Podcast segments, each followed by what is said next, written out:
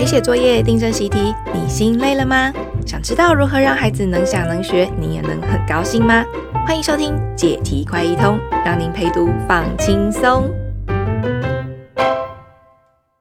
Hello，大家好，欢迎收听我人本我知道的新节目《解题快易通》。我们要从解题出发，来解决家长陪读的困扰。我是主持人吕培瑜，我家也有小学生，我也很困扰。所以呢，今天呢、啊，邀请到了我们的解题固定班底，就是人本森林小学的教学主任小何。Hello，大家好，我是小何。那今天我们一样也是要来聊聊语文的题目喽。嗯，对。这一次啊，我想到的这个题目就是也是一样，从小一到小六。只要碰到段考，一定都看得到的啦，就是照样造句。嗯，对，我从小也写了好多哦。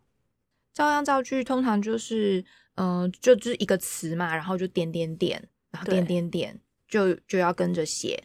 那、嗯、但是到底要怎么样造才叫做对？怎么样造才造得好？很多人都觉得好像只要有一点点想象力就就没问题的。可是，到底怎么样才是好的照样造句呢？嗯，通常我们小时候自己在写的时候，都会用对联的造法啦。哦，就是名词对名词，形容词对形容词，动词对动词。哦，那反正就照样一样画葫芦嘛。感觉照样造句好像也是要教小孩这个。可是后来在成为一个老师之后，我就开始想说，诶，嗯，老实说哦，在升小五好像没有教小孩练过照样造句，很少的时候才教他们练。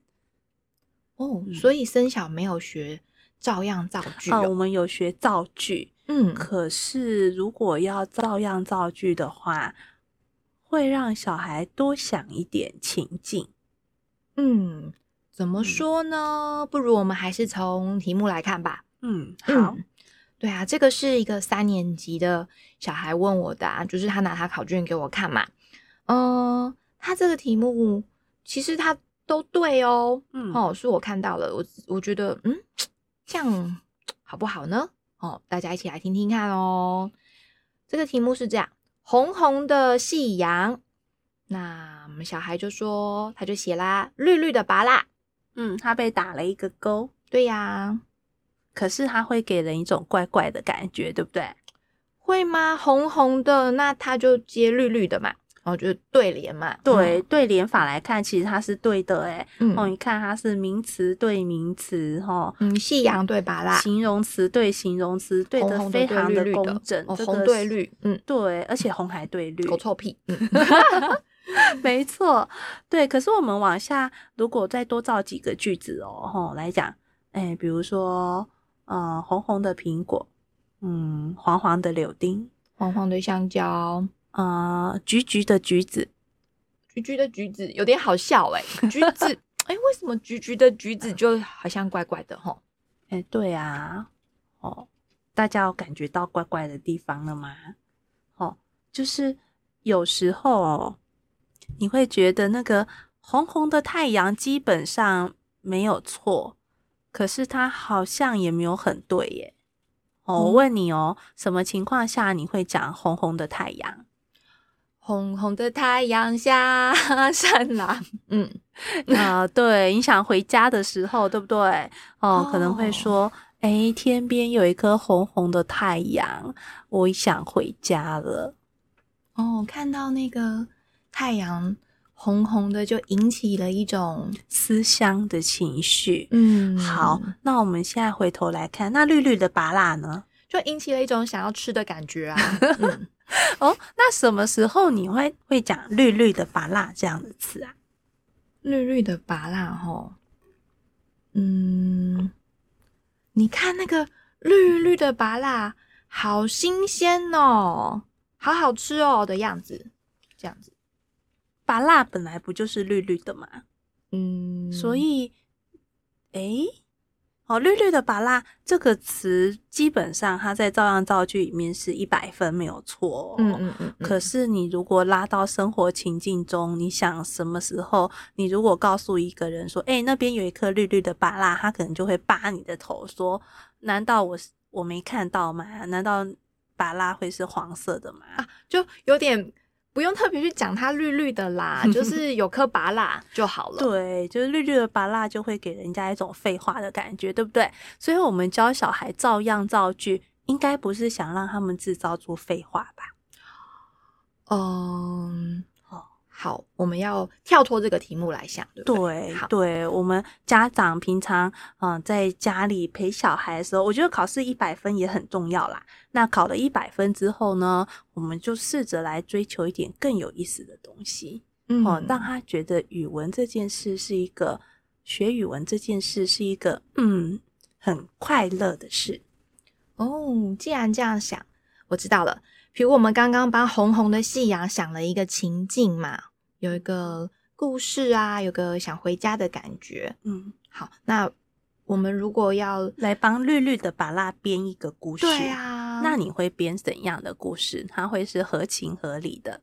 好，那我现在来试着编一个故事哦。我要回家，肚子，我回家了，肚子很饿，打开冰箱。竟然只有一颗绿绿的芭蜡对着我，脸都绿了。对，想到这里，人的脸都绿了，怎么没有别的？只有一颗绿绿的芭蜡与我相看两不厌，对不对？好，所以你当你赋予一个句子情境的时候哦，其实小孩比较能够对这个语文有感受。好，那我再举一个例子哦，哈，绿绿的芭蜡，另外有一个。它的呃，照样造句，我们也可以造一个红红的苹果，对不对？嗯，好，红红的苹果跟绿绿的芭拉，这其实都是很像的废话。我觉得很像在教小小孩啦，哦，就是我们会跟小孩说，这个苹果红红的，嗯、这个芭拉绿绿的，这样子的。对，就是你跟跟小孩童言童语的时候，我们会讲这个。可是学照样造句的时候，嗯、我们并不是在教小孩童言童语啊，对，对不对？哦，他已经小学三年级了，嗯，哦，或二年级了，他正我们不是要让他有一个更成熟的心智吗？嗯，哦，所以在教这个，在教叠字的时候，事实上啊，你回到人的语言的使用使用习惯哦。你会发现，我们并不是只有对小孩才说叠字，诶，某些时候呢，你会非常想说叠字，嗯，那是什么时候呢？好，比方说呢，我们再举刚刚红红的苹果的那个例子哦，好，来，大家有没有想到，把红红的苹果想一想，有意义的、有意思的情境哦？好，那我试着来讲一个哦。诶，你确定那颗苹果熟了吗？哦，它应该熟喽。那里有一颗红红的苹果，请问你脑海中浮出什么样的画面？嗯，一大片的苹果园中，嗯，可能有的很红了，有的还绿绿的，有的。半红不绿的这样子，不同的苹果的颜色，哦，对，所以这时候就有一种情境，你要去强调说，诶，这颗红红的苹果，哦，它背后是有它的意义的，哦，所以我们不是只在讲那个红红的苹果，哦，我们其实是在讲相对红红的苹果背后有一大堆的苹果，可能还不够熟，哦，所以它这边的红红的是要特别去讲。它熟了的这件事，对，而且所以这个红红的呢，并不是要讲它很红哦，哦，就它并不是比一般的苹果更红，相反的，它其实只是比没有熟的苹果稍微红一点点而已。哇，好像脑筋急转弯了，我们再一起来想一下，就是可能有绿绿的苹果啊，一半红一半绿的苹果，还有红红的苹果。嘿，对，所以它是比这一些不熟的苹果，哦，绿绿的苹果还要熟一点哦。对，所以一般我们在讲叠字的时候呢，有的人会说叠字是为了去强调，对不对？嗯，哦，要做强化。嗯、哦，可是这里我们其实是要打上一个问号，嗯、就是叠字这件事到底是不是在做强调跟强化？哦，比方说我说一个芭乐绿绿的，芭乐本来就是绿的啊。嗯，难道你真的要说它很绿，或真的要说它很红的话，你会说它很红、很绿，而不是说它绿绿的跟红红的。哦，哦，所以这个这个考题其实很有意思诶，它背后其实是可以来写一篇研究论文的，就是人什么时候、什么情况下你会用叠字。而且你非用不可，你用的合情合理，不是傻傻的。嗯、哦，不是傻傻的。那意思是说，有的时候如果我们硬要讲叠字，听起来就傻傻的。对，对啊，嗯、呃，比方说呢，我开车哦、呃，我把车停在一个比较远的地方，那你会告诉身边的人说：“哎，我的车，我的停车场，呃，那个停车场远远的，那个停车场远远的。”就怪怪，不太自然。对，哦，你会说，哎、欸，那个停车好，那个停车场好远哦。你不并不会说这个停车场远远的，嗯、对不对？好，或者会说蛮远的，对不对？嗯嗯嗯，对。所以，或者就是我们在用叠字的时候，其实是并不是随时都用叠字哦，也不一定是为了强调在用叠字，而是在某些情况下，你会很想用叠字。那多数的时候，其实人不太用叠字。哦，多数的时候人不太用叠字，诶。嗯，哦，所以你会发现啊，这样的一个照样造句的短短的考题，哦，其如果我们只是让孩子就是一样画葫芦，哦，造出一样的句子，哦，那当然也可以。哦，可是从这个考题的背后，我们可以追究出非常多有意思的东西。嗯嗯啊，你说那个大家大部分的时候不太会用叠字，难道我们不会讲说那个人矮矮的这样子吗？哦，这种说法，嗯、呃，如果你真的要讲那个人矮矮的，好像也不太会当着。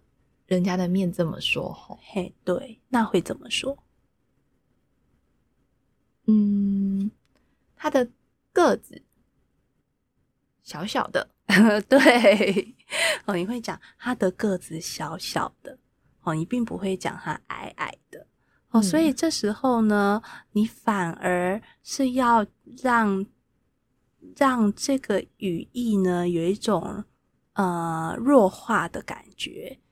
相反的，你并没有要强调它哦，你试着让你要说话的语气哦变得呃意思变得比较委婉啊，有一种，因为刚刚说有一种呃叠字，有一种好像跟小孩讲话有一种比较装可爱的感觉啊，可是如果在这里的时候达到一种弱化的效果。好像是一种比较委婉的 修饰，这样子。好，委婉的是一种啦。哦、那其实他有时他在想更多，就叠字这个事真的是很好玩哈。我们再举另外一个例子哦，比方说，我说一个人看起来假假的，嗯，可是你会不会说他看起来真真的？不会，不会，对不对？哈，那当你讲他看起来假假的，其实想说的是什么？就是它怪怪的，哪里不是很真的感觉？对，你当你要讲它假假的，你其实是要讲它不够真哦。所以也是一种弱化，嗯哼，它应该要有的样子。没错，他应该要是就就真嘛，人应该是真的。但是呢，我们讲他假假的时候，就是说跟我们想象的他应该的样子不一样了。嗯，他不够真哦。所以，所以当一个人真真的这个时候，你就没什么好讲的啦。但是如果是一个那个在橱窗里面的那种假人模特，他看起来真真的，诶 就可以了，厉害。这样就可以了。这个假人看起来真真的，一个蜡像馆。哎，这个蜡像馆看起来真真的，但是也有点好笑。嗯，真的，我们因为平真的没有用到真真的的这种语境。所以我们也会觉得真真的听起来很奇怪，对。所以回头来讲哦，就是呃，学校在教照样造句的时候，他当然有想要让小孩试着去呃有一个句法的了解，掌握一个句法结构以以后可以去复制这样的情的句法。好，嗯，那其实我们现在再多加一点点而已，就是帮孩子呢在附加的这个句法中呢，去给他一个情境。就再回头来讲哦，就是教语文这件事情啊，一定要回到那个语文的使用者，包含你要说给谁听哦，你在什么情境下说了这句话哦。所以如果有一天呢，小孩真的造了一个绿绿的芭乐，而他遇到的是一个比较严格的老师，这个老师如果说你造了一个废话哦，把他打叉叉哦，那这时候其实小孩反而可以说。试着去说，诶，我在什么情境下我要讲绿绿的巴拉？如果你可以为你的语言找出一个非常适合的语境，那这就是一个可以使用的句子。就是刚刚冰箱打开的那件事。好哦，诶，那还有一题，我自己觉得很好奇，这个我自己觉得怪怪的，大家听听看哦。好，白色的墙又高又大，孩子写。家里的车越买越多，这边老师也是算对哦。嗯，可是我们乍看会觉得这个句子很怪，对不对？对啊，就是就字数也一样啦，中间也有个的啦，又高又大，那越买越多。嗯，对，那这个怎么怎么教小孩改得更好啊？或者是我们怎么怎么造一个更好的？一般。一般大人如果要挑他的毛病的话，就会说：诶，那个一个是又高又大是形容词，可是越买越多，那个买是一个动词哦，所以这个这个地方是错的，对不对？